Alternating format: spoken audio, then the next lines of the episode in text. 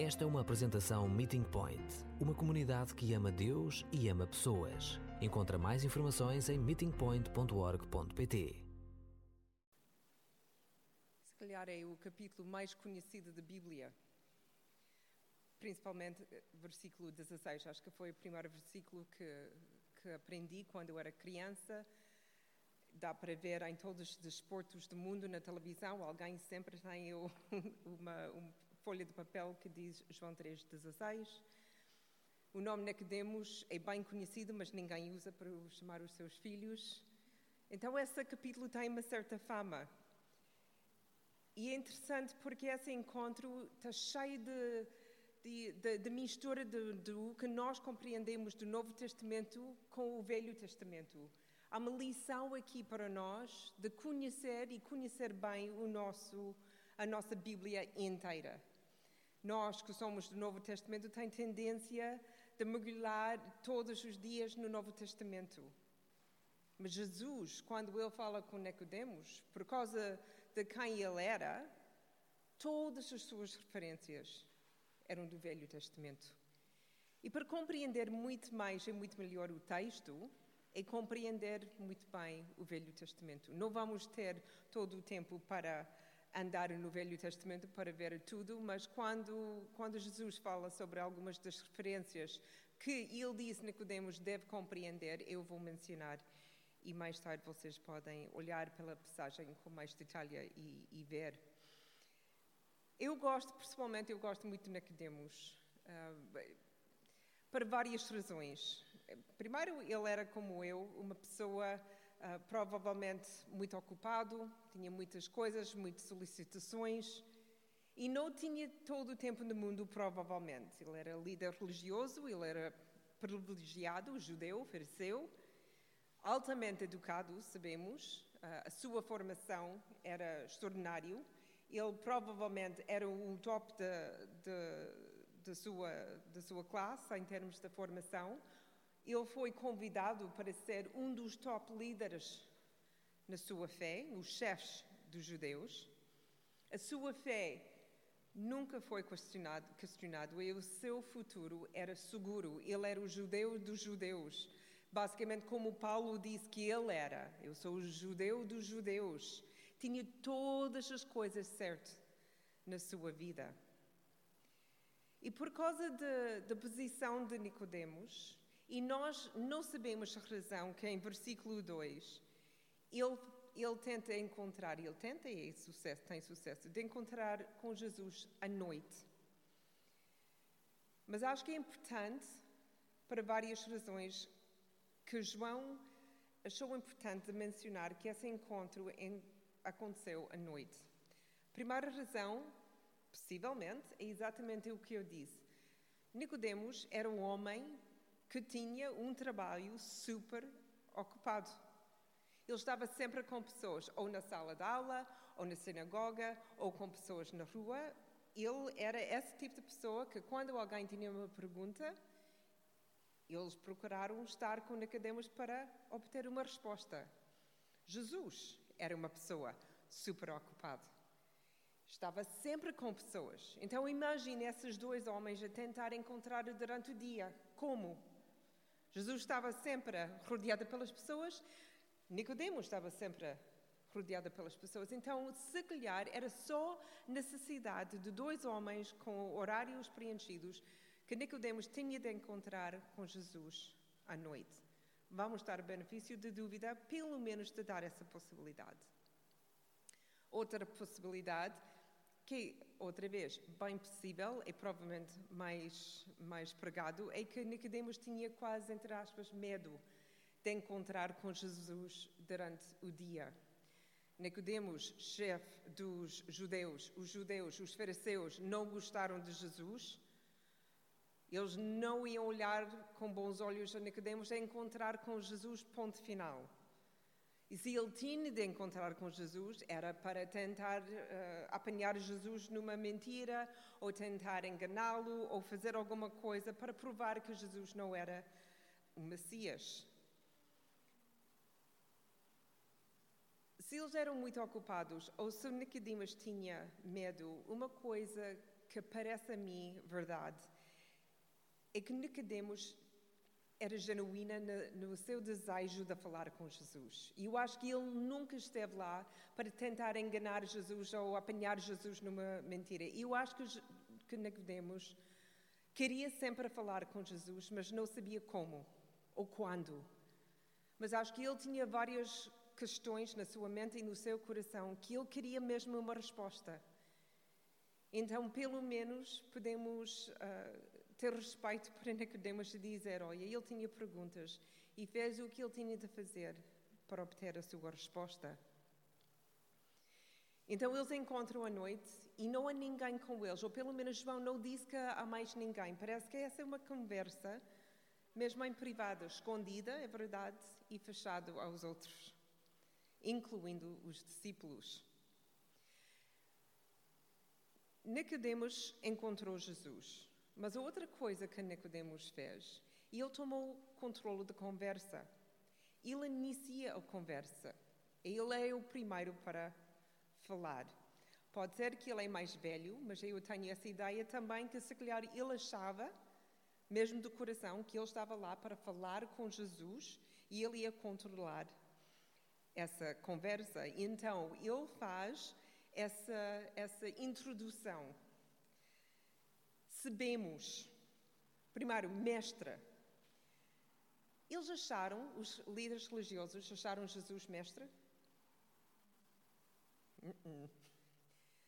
Então ele diz mestra, e depois ele diz uma coisa ainda mais interessante: sabemos. Ele não diz eu sei, ele diz nós sabemos.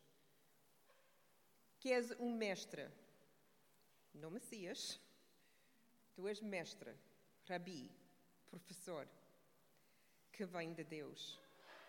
Sei o homem que ainda não sabe exatamente como abordar Jesus é que e se Jesus vai responder. Então, eu acho que ele está a fazer graça, que está a tentar entrar e pelo menos deixar Jesus uh, mais, mais livre para responder. Se calhar até ele tinha medo de receber uma resposta que Jesus muitas vezes um, ofereceu aos fariseus um castigo logo, cortar a, a, sua, a sua conversa, não responder às suas perguntas. Então, como Nicodemos tinha esse desejo mesmo de falar com Jesus, ele começa nessa forma.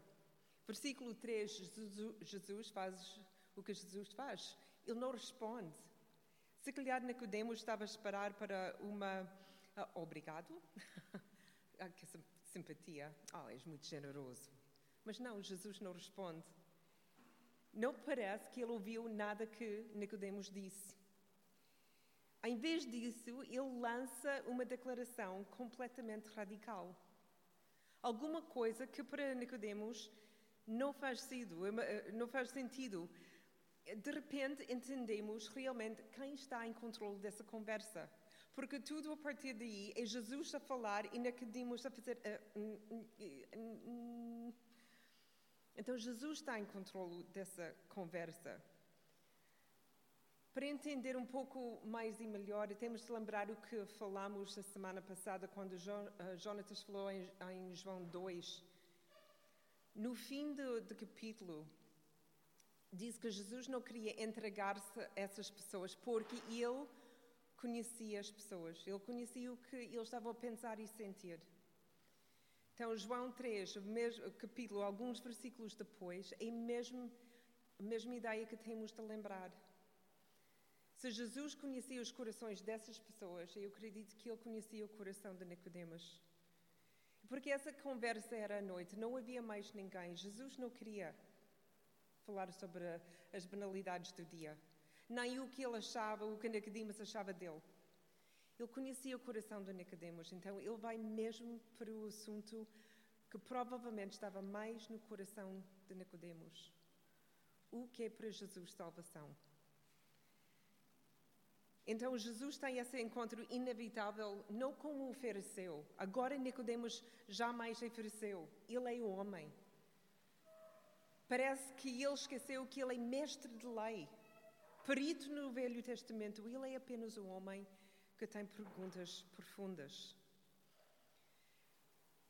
quando Jesus lança essa, esse diálogo sobre nascer de novo, de entrar o ventre, de nascer da água e do espírito, Nicodemos olha para ele completamente em branco. E eu acho que ele é genuinamente confusa pela declaração de Jesus. E Jesus critica o Nicodemos e diz: Parece que tu não entendes os conceitos espirituais que estou a usar, mas tu deves saber.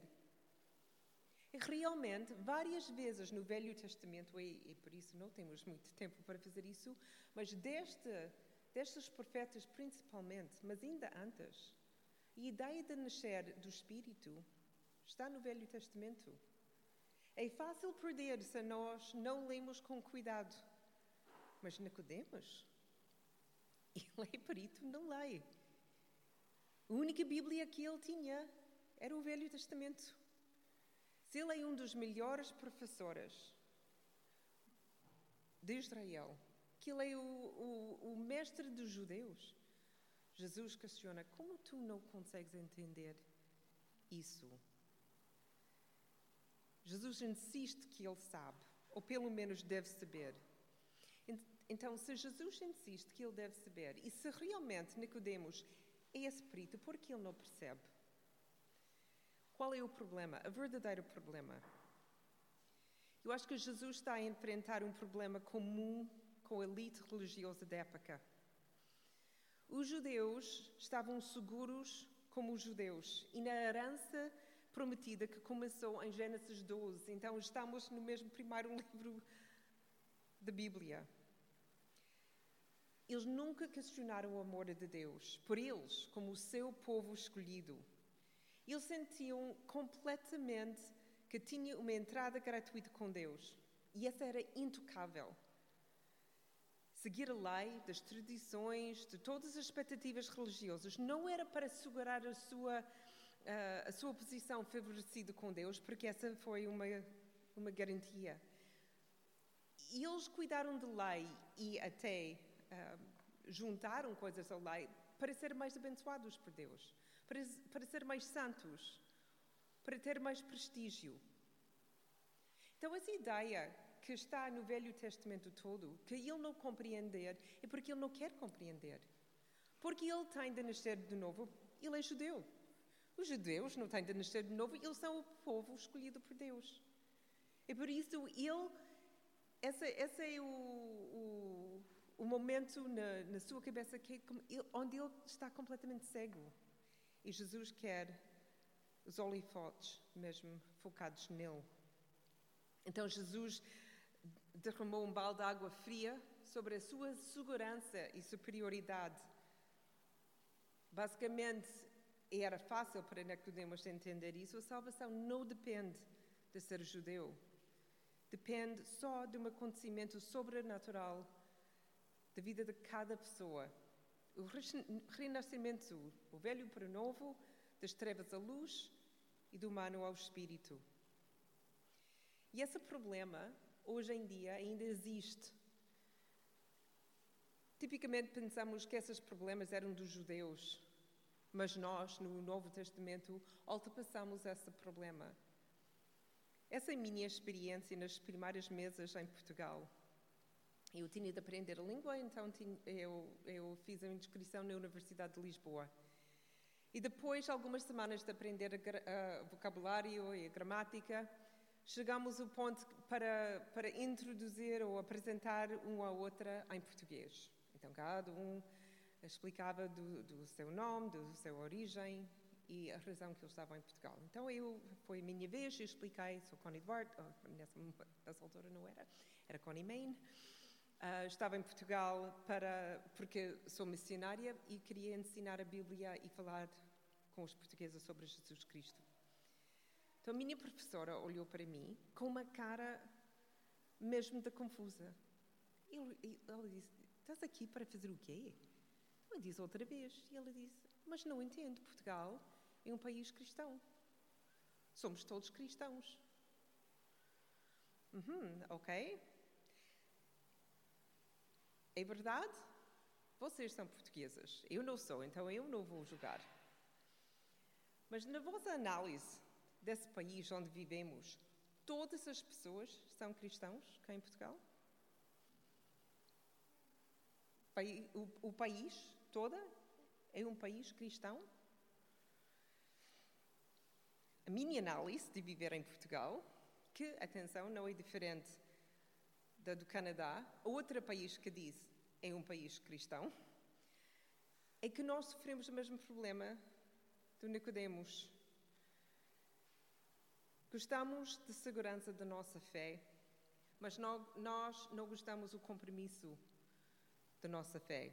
Nós gostamos do renascimento, de recomeçar, de deixar o passado para trás, porque essas coisas são assustadoras.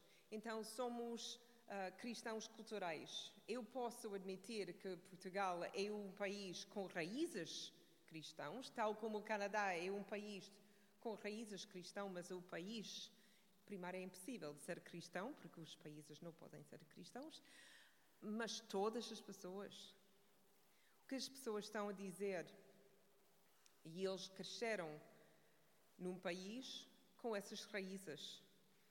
Nós gostamos dessa ideia de viver parcialmente na escuridão, porque é muito mais fácil de, de viver totalmente na luz. Entendemos também que nós não queremos viver completamente na escuridão, então muitas pessoas estão a viver ou tentar fazer nas sombras, um pouco, pouco de luz misturado com um pouco de escuridão, o suficiente para, de ambos para sermos confortáveis, mas não comprometidos. Então é fácil para, para falar com pessoas e tentar falar sobre a fé e, e, ouvimos muitas vezes que eu não, eu não sou um, católico praticante, sou católico nominal. E sejamos honestos, há muitos evangélicos, honestamente, que são iguais, são nominais. Mas nenhum desses conceitos é real. Uma pessoa religiosa não praticante não é uma pessoa religiosa. Ponto final. Uma pessoa que diz uh, que é evangélica ou católica só pela tradição, não é uma pessoa evangélica nem católica. Essa não é só uma contradição dizer católica ou evangélico não praticante, como é uh, perigoso dizer isso. Porque dá uma falsa sensação de segurança. A menos que nascemos do Espírito, nascidos de novo em algo novo, o velho desaparecer e a escuridão é deixada para trás. Então estamos no meio, no mesmo estado em que sempre estivemos, e esse foi o problema de Nicodemos. Ele precisava ter um encontro com salvação, mas ele estava tão seguro em ser judeu. Para ele a ideia, conceito de salvação era quase ridículo. Outras precisavam ser salvos e como? tornar-se judeus. Mas esse conceito, até no Velho Testamento, era bem claro que não era assim. Que nunca era ser nascido judeu que salvava um povo. Era um, um bom relacionamento com Deus, é seguir Deus. E por isso as bênçãos. Mas se eles não seguiram Deus, eram os castigos. Mas Nicodemos parece que tinha esquecido isso eu acredito muitas pessoas que andam nas nossas igrejas, na nossa sociedade, têm essa mesma crença, mas nasci em Portugal, ou nasci no Canadá, ou na Inglaterra, sou cristã. Eles não percebem que o batismo não nos salvará, o nosso passado familiar e a história não nos salvará também. A nossa presença na igreja também não vai fazer nada para nós. Oração antes de cada refeição é interessante, mas não é salvífico. Dar o nosso dízimo todas as meses, por favor, mas, mais uma vez, não vai dar salvação. Ajudar os pobres faz parte do nosso coração, mas não é a razão, é, não, é para ganhar salvação. É depois da salvação, o nosso coração está cheio, então queremos dar. Só Jesus pode salvar-nos através do renascimento, através do Espírito. Então ele entra outra vez uh, mais claro até esse ponto o que vai acontecer, como o mundo vai ser salvo. E mais uma vez, ele pega no exemplo do Velho Testamento, que logo Nicodemos ia lembrar. É o serpente no deserto. Então, esse foi o momento que Israel tinha pecado. Deus enviou serpentes e eles estavam a, a morder e as pessoas estavam a, a morrer. E Deus disse a, a Moisés: então, pega numa serpente uh, e faz o serpente de bronze, põe numa, numa pau e cada pessoa que olha para essa serpente vai sobreviver. Então Moisés fez e as pessoas sobreviveram. Mas Jesus está a usar isso para dizer como ele ia morrer. Na mesma forma, ele vai ser levantado numa, numa madeira também. As pessoas têm de olhar para ele. E só nesse momento e nessa maneira que eles vão ser salvos. Então, chega o nosso versículo mais famoso, o versículo mais pregado, se calhar, citado com certeza e reconhecido da Bíblia. Para nós, é resumo do Evangelho, mas para Nicodemos é um choque. É escândalo quando ele ouve isso. Porque ele acreditava nisso. Deus amou de tal modo os judeus. E os judeus não se percam, mas tenham a vida eterna. Sinceramente, e não para ser cruel, é como ele cresceu. E, e como ele estudou. Tudo na sua vida, na sua cultura, na sua fé, nas, na sua escritura, a maneira que ele leu, era que Deus amou de tal modo os judeus. E só eles que tinha vida eterna. Porque para ele, Israel era um povo escolhido por Deus, que é verdade. Israel tinha o domínio especial sobre Deus. E essa também é verdade. Mas eles andaram um passo mais à frente. Eh, era domínio especial e exclusivo.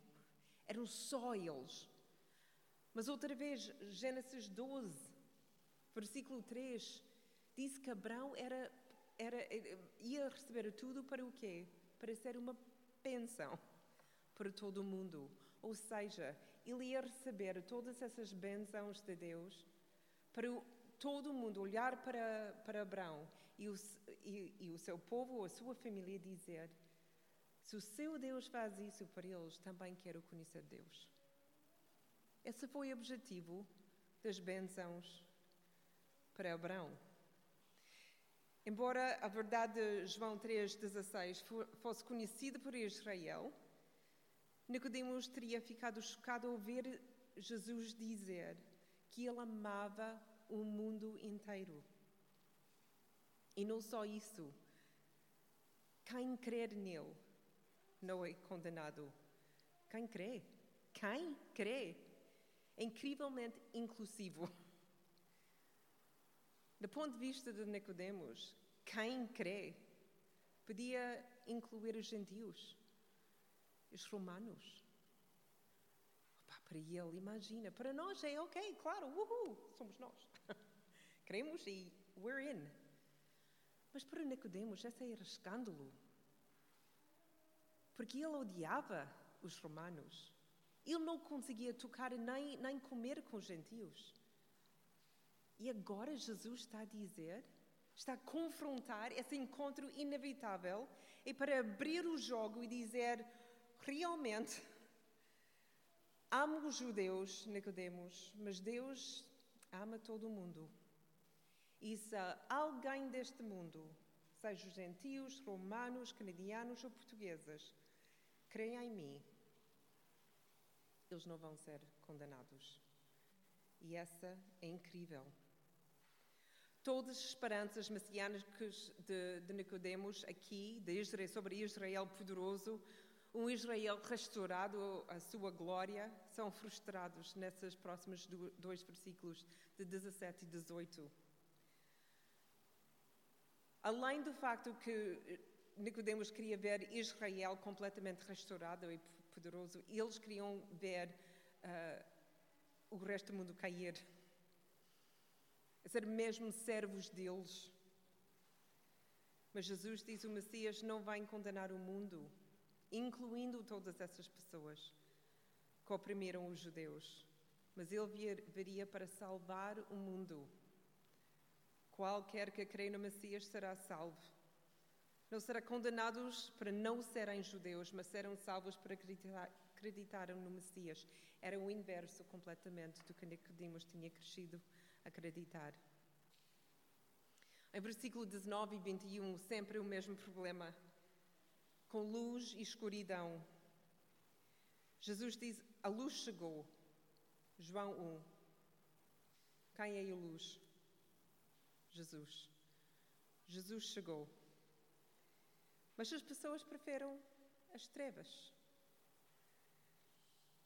Preferimos esconder o que fizemos, dizemos e pensamos, porque é mais seguro. As trevas podem assustar-nos, mas também podem dar-nos conforto porque escondem o que estamos a pensar ou fazer. E pensamos que, que não podemos ser vistos, então muitas vezes é mais confortável fazer coisas na escuridão. Quando eu era adolescente, tive um problema com acne. Então, como jovem mulher, eu tinha acesso à maquilhagem. Eu usei uh, em abundância. Eu acho que tinha uma, uma camada de maquilhagem assim só para tapar as borbulhas que tinha, para tentar esconder a minha realidade. E realmente, quantas pessoas queriam juntar comigo ou, ou fazer alguma coisa, sempre escolhi encontrar com eles à noite, no restaurante, onde as luzes eram mais baixas, porque era mais fácil de, de disfarçar que tinha esse que tinha mesmo problema, não era um aqui ou um ali, tinha problema. E realmente acho que a maior parte das pessoas nunca perceberam a gravidade da minha, da minha situação. Mas o que aconteceu quando cheguei a casa? Lavei a minha cara na luz da casa de banho, que é sempre para alguma coisa muito mais forte que as outras luzes em qualquer outra sala, e já estava mais que óbvio que nada tinha mudado com maquilhagem. Até depois de fazer isso muitas semanas e meses, percebi que o problema ficou pior quando tentava tapar o problema com maquilhagem. Então percebi-me, depois de vários anos, que para tratar o problema das borbulhas da acne, eu tinha de não tapar, mas eu tinha de tratar não o que está na superfície, mas chegar ao problema de raiz, que é bem mais profundo. Esse mesmo problema que nós temos às vezes com as coisas que fazemos na escuridão, ou as coisas que queremos fazer. Tentamos fazer na escuridão para tentar fingir que, que nós, nós não estamos a fazer. Se calhar ninguém vai notar. Se calhar até conseguimos esconder de, de Deus. Mas há sempre momentos da vida, e normalmente, pelo menos comigo, são durante a noite, quando não consigo dormir, que Jesus tem holofotes nessa parte da minha vida e dizer: Estou a ver. Então é difícil sair dessa escuridão, porque quem quer ser exposto para Deus e até para mim? Iluminar as nossas vidas é, é assustador. Sabemos o que está lá, mas quando a luz brilha sobre ela, é impossível ignorar. Mas quando entramos na luz de Jesus, quando consegui tirar a maquilhagem e lidar e fui ao médico, a resolução do problema não era tão difícil. E tudo foi organizado e arranjado dentro de um mês, desse problema da pele. Outras coisas do coração às vezes demoram muito mais tempo. Mas Jesus pede-nos de fazer a mesma coisa.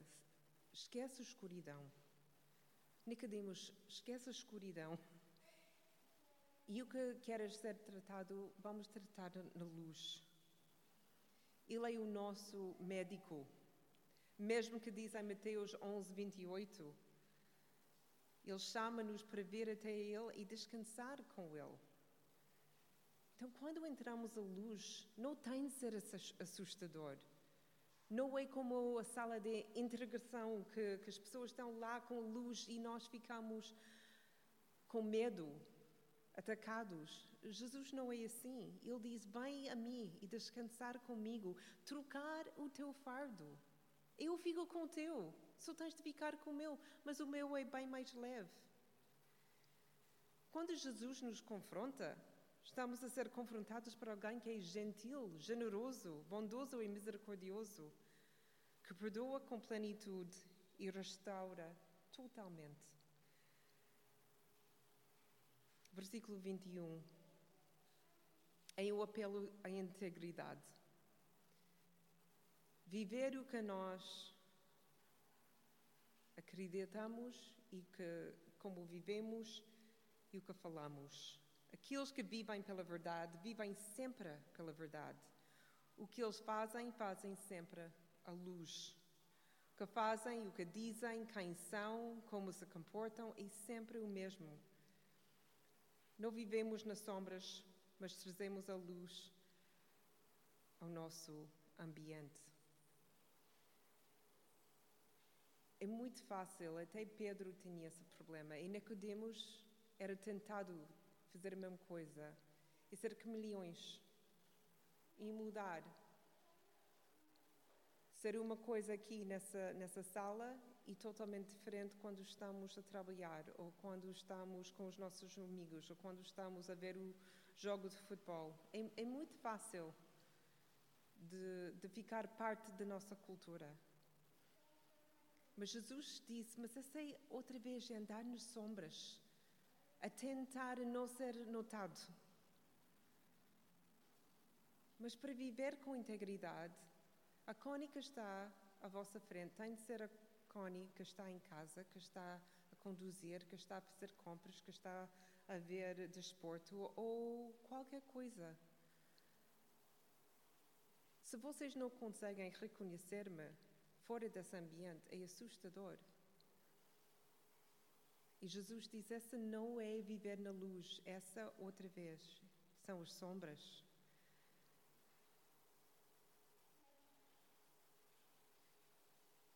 Eu acho que é muito curioso que João 3:1 começa com Nicodemos a falar com Jesus à noite e ele acaba essa parte da sua história a falar sobre a luz e escuridão. Eu, eu sei que Jesus sabia que, que queria esconder essa conversa. Ele queria encontrar a noite. Mas Jesus disse: Vamos, vamos fazer isso na luz, vamos brilhar a luz. Porque a fé vivida na escuridão realmente não é fé. É uma mentira. A luz não só expõe expõe o que a escuridão esconde, mas a luz dispersa a escuridão. E Nicodemos teria a fazer uma escolha: permanecer na escuridão ou viver na luz. Então soltamos para João 7, versículos 50 e 52. É, é, é a próxima vez, ou a segunda vez, que João fala sobre Nicodemos. E agora ele está nessa decisão. Anda nas sombras Ser comunhão entre os dois mundos? Os judeus estão a criticar Jesus. Eles querem fazer mal, eles querem apanhar Jesus. E já está Nicodemos no meio deles. Tem uma decisão: falo ou não falo? É pecado não falar? Não. Mas é andar nas sombras a não falar? Sim. Então ele fala. Amigos, porque nós não damos o benefício de dúvida? Porque nós não falamos com Ele ou observar? É possível que Ele é quem Ele disse que é? E logo é atacado pelas pessoas iguais e inferiores a Ele. A dizer então, tu, tu também ficas ao lado de Jesus. Então Nicodemos toma a sua decisão e ele fica firme nas suas convicções, mas depois aqui a história acaba. Nós não sabemos o resto, o que aconteceu nos próximos minutos, só sabemos que João 19 é a terceira vez que João menciona Nicodemos, mas dessa vez é depois da morte de Jesus. Ele, junto com outro, outro discípulo de Jesus, outro líder que também tem medo dos judeus, então ele andava também nas sombras, muito mais tempo de Nicodemos. Porque ele não queria ser confrontado com a sua fé, a sua nova fé. Mas nesse episódio, ambos, os dois homens, que eram mais habituados a, andar nas sombras, decidem neste dia de andar completamente na luz, em frente dos romanos, em frente dos judeus, em frente dos discípulos e das mulheres. Então, eles pedem o corpo de Jesus para preparar para enterrar. Essa tem de ser feito antes das seis da tarde, porque começa o sábado. Eles não podem trabalhar a partir das seis da tarde. Então, seis da tarde ainda é luz. E encontramos José e encontramos Nicodemos juntos, a caminhar na luz. Um terno ato de amor para aquele que tanto Deus tinha dado, finalmente. A história não acaba aqui. Porque qualquer história que acaba aqui da Bíblia, perdemos alguma coisa. E esta semana resolvi de não acabar essa passagem com o versículo 21. Decidi de continuar a história comigo. Então eu fiz cinco perguntas a mim, que João vai mostrar aqui no PowerPoint.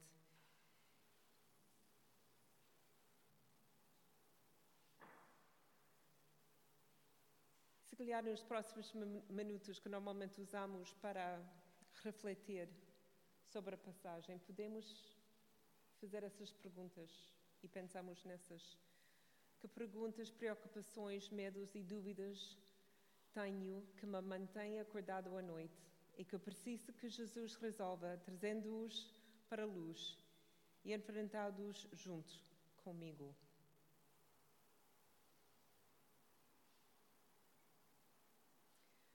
Tenho ângulos mortos que me fizeram acreditar que sou uma seguidora de Jesus, mas em que talvez eu não esteja realmente a seguir mas apenas a viver a minha tradição? Sou arrogante por causa da igreja a que pertenço ou da denominação em que cresci? Sou capaz de ouvir, ler e dialogar a opinião dos outros sobre a fé ou acredito que tenho a compre uh, e compreendo toda a verdade?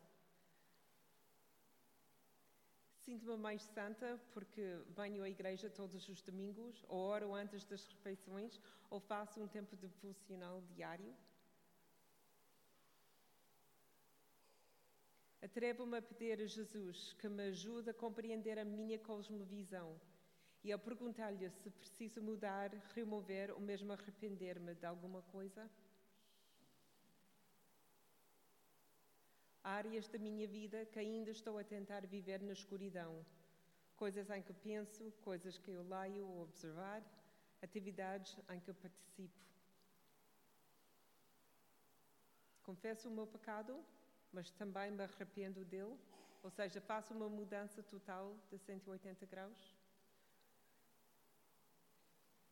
Vamos usar alguns minutos e podemos. Oh, nós temos um sexto, eu só tinha cinco, mas tudo o que estou a fazer, a dizer ou pensar é factível, dizível ou pensável diante de Deus? Em outras palavras, eu estaria confortável a pensar, fazer ou dizer essas coisas se Jesus estivesse fisicamente ao meu lado? Sou a mesma pessoa em todas as circunstâncias e com todas as pessoas? Sou uma pessoa de integridade. Vocês querem essas perguntas, podemos sempre enviar para, para ti, só tenho de pedir, mas nos próximos minutos vamos ter algum tempo de pensar sobre um ou todas essas perguntas.